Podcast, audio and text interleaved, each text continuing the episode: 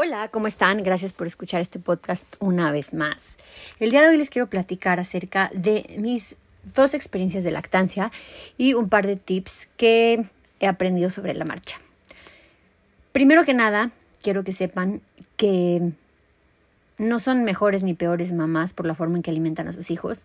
Siento que ahorita la sociedad está como muy al pendiente y como que forza mucho la lactancia materna exclusiva. Seis meses te dicen que es lo mejor.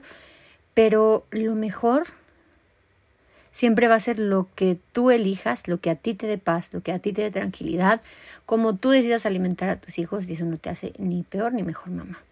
Así es que tranquilas. Les quiero pasar los tips que a mí me han ayudado porque siento que a mí me hubiera gustado escuchar diferentes experiencias. Yo he tenido dos lactancias completamente diferentes, diferentes y por eso se las cuento. El primer tip es que busquen una mm, dona que esté muy gordita, porque normalmente las, las donas de la lactancia, las que te pones en la, en la panza para amamantar, son muy flaquitas y como que, no sé, como que no te soportan bien, te jorobas y no es lo ideal. Si tienen alguna duda de esto, mándenme un DM y aquí en Instagram y les voy a pasar un link con una que yo tengo que la verdad es que me ha resultado fabulosa que me encanta y me ayuda muchísimo. La verdad es que la siento súper cómoda. También quiero eh, decirles que a mí me ayuda mucho no tener expectativas. O sea, siento que el tener expectativas en cualquier aspecto de nuestra vida no ayuda para nada. Nos hace pensar en escenarios ideales que probablemente no se puedan cumplir. Entonces, esto mete como que un poquito más de presión en el tema y váyanse con objetivos reales, con metas cortas yo primero pensé, a ver, tres meses de lactancia materna exclusiva. Después, seis meses. Después le fui aumentando un mes, otro mes, siete meses, ocho meses y así. Eh, creo que tener estos objetivos cortos te da un, un, panorama como más optimista, ¿no? O sea, realmente es que la lactancia es algo muy difícil y, y, si, y si lo haces por metas cortitas, literal lo puedes hacer, a ver, una semana más, un día más y así, irte aplaudiendo por cada día que lo hagas porque de verdad es que es un trabajo que, al que le tienes que poner mucho, mucho tiempo, esfuerzo y corazón y, y es difícil. Así es que metas cortas, ánimo. Quiero que por favor, por favor, por favor, se informen de las crisis de lactancia. A veces nuestros niños no llenan y están todo el día pegados al pecho. Y si tú no conoces las crisis de lactancia, lo primero que piensas es que pues no estás produciendo suficientemente, suficiente leche.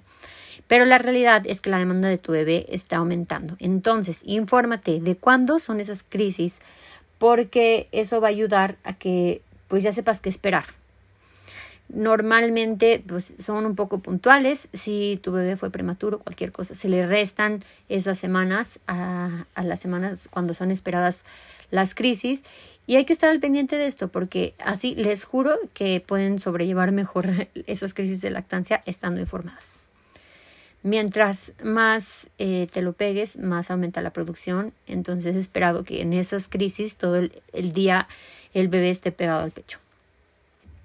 Después, creo que es importante invertir en un sillón cómodo de la lactancia. Yo cometí el error de en mi primer lactancia no hacerle caso a esto y no saben, o sea, después de pasar largas noches y muchas horas de en desvelos y en incomodidad, pensé que lo mejor es que en mi segunda lactancia tuviera un muy buen sillón para estar súper cómoda y, y pues no sufrirle tanto porque sí, o sea, llega un punto que la verdad es que se te lastima muchísimo la espalda.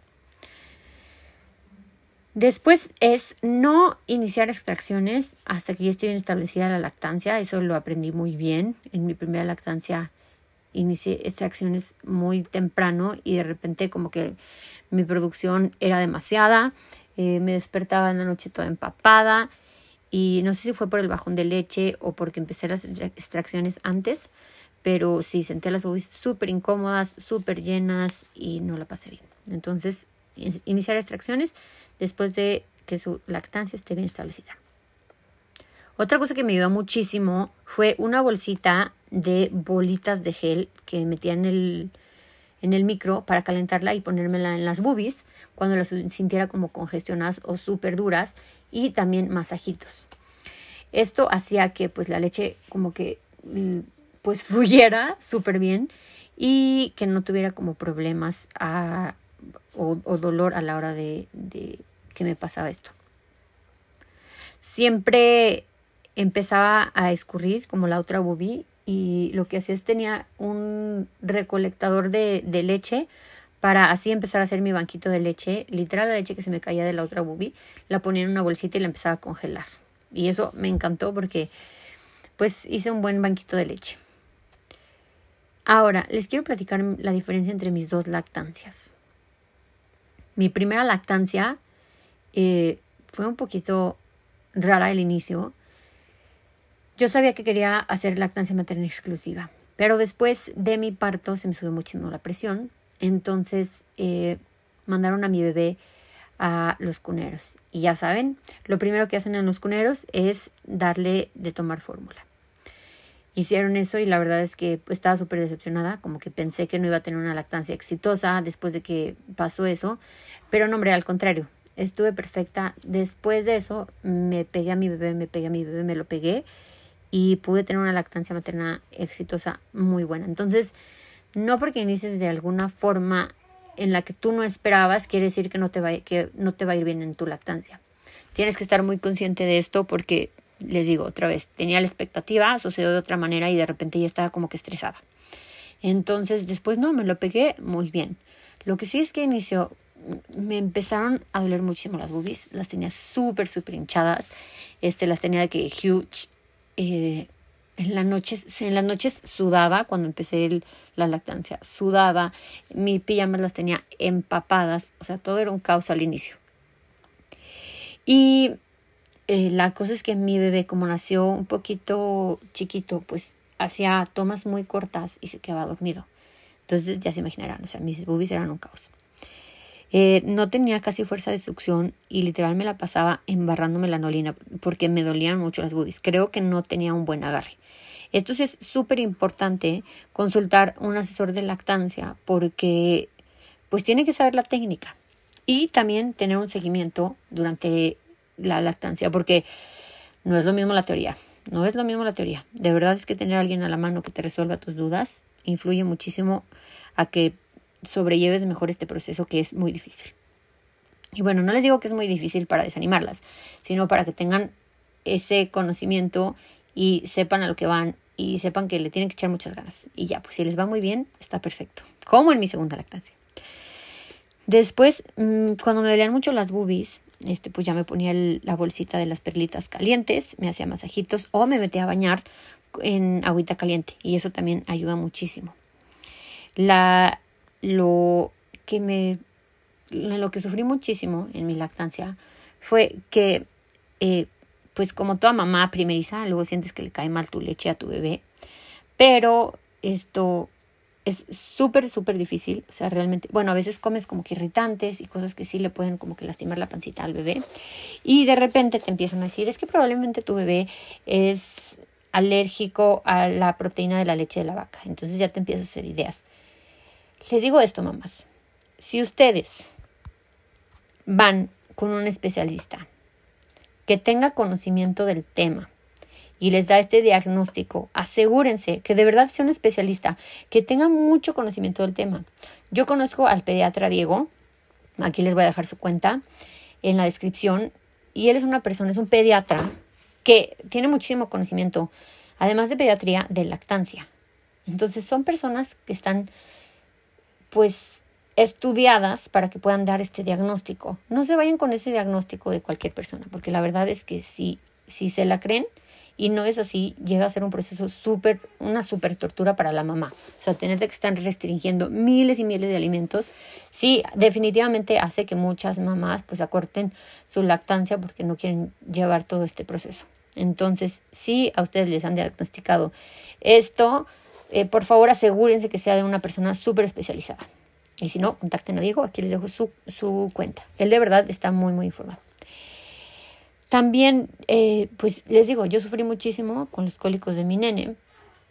Y, y pues aún así, pues no tiré la toalla, pero sí eran noches literal de sin dormir. O sea, eran noches, noches enteras que lloraba. Y yo decía, pero es que, ¿qué estoy haciendo mal? O no está llenando, o le está cayendo mal mi leche, o qué está pasando. Pero no, realmente es que los primeros tres meses de vida de los bebés tienen su estómago su sistema digestivo inmaduro.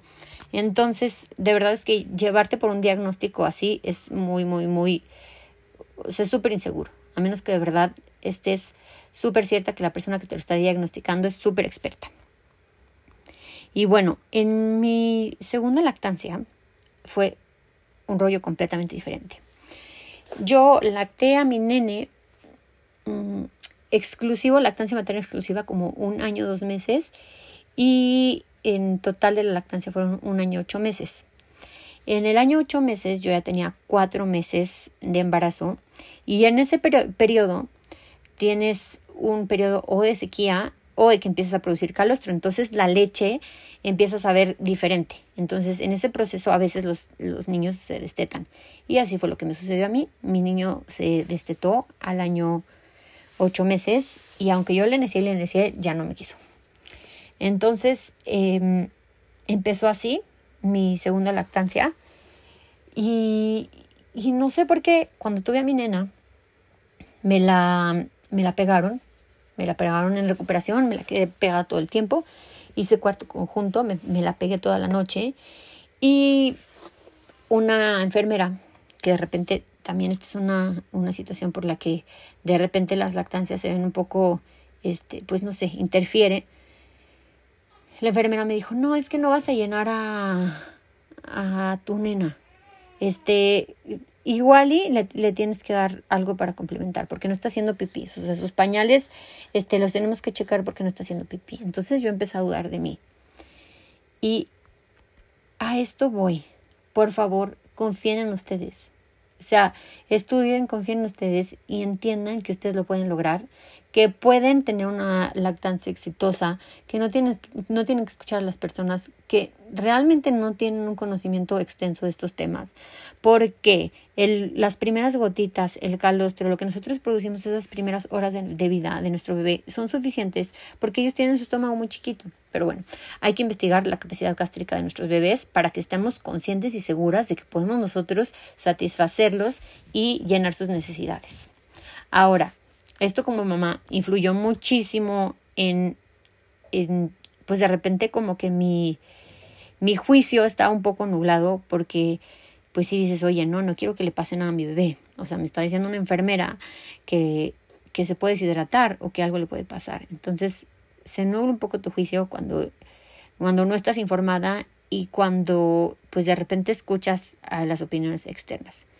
Lo que sí pasaba es que, por ejemplo, yo me apachurraba la boobie y, veía que estaba produciendo leche. Entonces, si estás viendo que se te está bajando la leche, o sea, que es cuestión de que te pegues, te pegues, te pegues al bebé, pues tienes que confiar en ti, o sea, tienes que escucharte, tienes que escuchar ese instinto y real es que lo puedes lograr. Entonces así empezó mi segunda lactancia. Este, de repente sí te hacen dudar de ti, no lo puedo negar. Pero después dije, no, o sea, a ver las pilas. Le, bueno, sí, tengo que decir, le di unas gotitas de suero porque yo dije, bueno, tampoco quiero que se me deshidrate. Pero después dije, no, a ver, me lo pego, me lo pego, digo, me la pego, perdón. Y, y sí, así fue, me la pegué. Y, y mi lactancia empezó súper bien. Ahora esta vez, yo creo que fue por lo de que empecé mi lactancia con el destete de mi nene, este, no sentí un bajón de leche así como pum, como la vez pasada que se me hicieron las boobies de que enormes y las sentía todas duras. Esto fue completamente diferente. Este, ahora estaba como normal, sentía las boobies, este, pues normales, aguaditas. En, en el primer proceso, en los primeros días, las primeras semanas, las sentía súper duras y después de un par de, de semanas se me hicieron blanditas. Entonces, ahí también es otra cosa. De repente tú sientes que ya no estás llenando, o sea, que, que ya no estás produciendo la misma leche. Pero no, es que este proceso es así. O sea, primero sientes las boobies de que enormes y de repente ya como que se establece y ya no sientes las boobies de que van a explotar.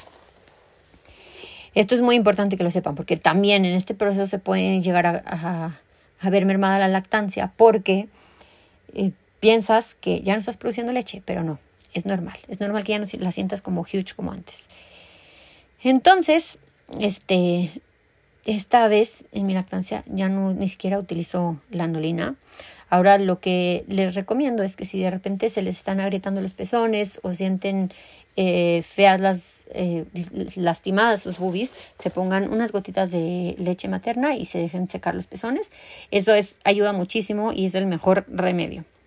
En mi primer lactancia sí utilicé muchísima lanolina. No sé si el agarre de mi bebé no era el correcto o qué, pero pues tenía súper lastimados los pezones. Y en, en la segunda no, todo súper tranquilo. Mm, por favor, tomen asesorías con personas especializadas. Si eh, quieren que les recomiende algunas asesoras de lactancia, conozco unas que son fregoncísimas, asesoras reales certificadas. Y, y de verdad, es, si quieren tener una lactancia tranquila y segura, hay que informarse. Es súper fundamental tomar un cursito y acompañarse de alguien en este proceso. Yo estoy sorprendida de lo impresionante que es el cuerpo humano, de todos los beneficios que lleva la lactancia materna. Y sí, aunque no soy como extremista y no soy radical, sí, sí apoyo la lactancia materna porque sí tiene muchos beneficios a, a nuestros hijos. Pero tranquilas, si no lo pudiste lograr, no te sientas culpable. Siento que de repente, pues sí está como que, este, muy sentenciado el que no le des leche a tus hijos. Y, y como les mencionaba al principio, esto no define la calidad de mamá que eres, ni el amor que le tienes a tus hijos. Entonces, por favor, tengan esto muy presente. Si de repente se les está haciendo súper complicado, no están siendo felices, no les llena, este, creo que em, es mejor una mamá feliz para tus hijos que una mamá frustrada y dando lactancia. Pero bueno, mamis, espero que les sirvan estas eh, experiencias mías.